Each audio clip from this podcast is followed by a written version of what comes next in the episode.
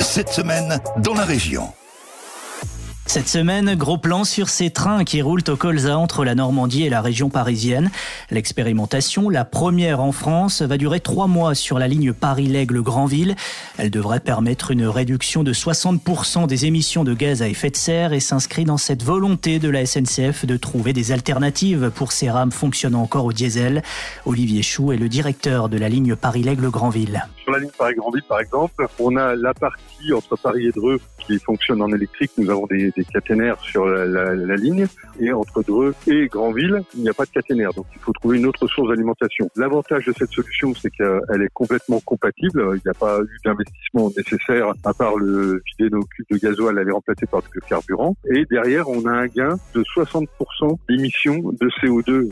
Ce gain, il est global champ au rail, c'est-à-dire de la production du colza, en comptant euh, la transformation du colza et en comptant également son transport jusqu'à notre station-service et bien sûr en comptant l'exploitation par les rames sur la ligne euh, après. Ce baissant qui est produit et transformé en France alimente donc depuis quelques jours les moteurs de 15 trains de la ligne Paris-Granville.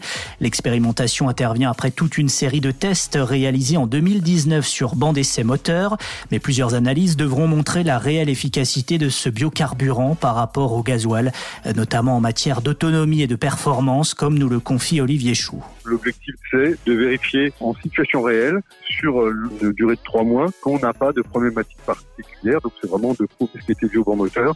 Voilà, la consommation est sensiblement la même, à quelques pourcents près, que la puissance est la même. Hein, voilà, nos conducteurs jusqu'à maintenant ne se rendent pas compte de problématiques de puissance. Le comportement dynamique des rames est exactement identique euh, par rapport à, à ce s'est passé euh, sur les bons moteurs. On doit vérifier effectivement qu'il n'y a pas d'usure prématurée de nos moteurs. Nos moteurs, pour le moment, n'ont pas de, de problématique de fonctionnement, d'encrassement de filtres à gasoil ou de filtres à, à carburant. On n'a pas d'encrassement non plus de nos joints à l'intérieur des moteurs. C'est vraiment tout ça qu'on vérifie lors de l'expérimentation. Le directeur de la ligne Paris-Granville qui estime que les dix premiers jours d'utilisation sont satisfaisants.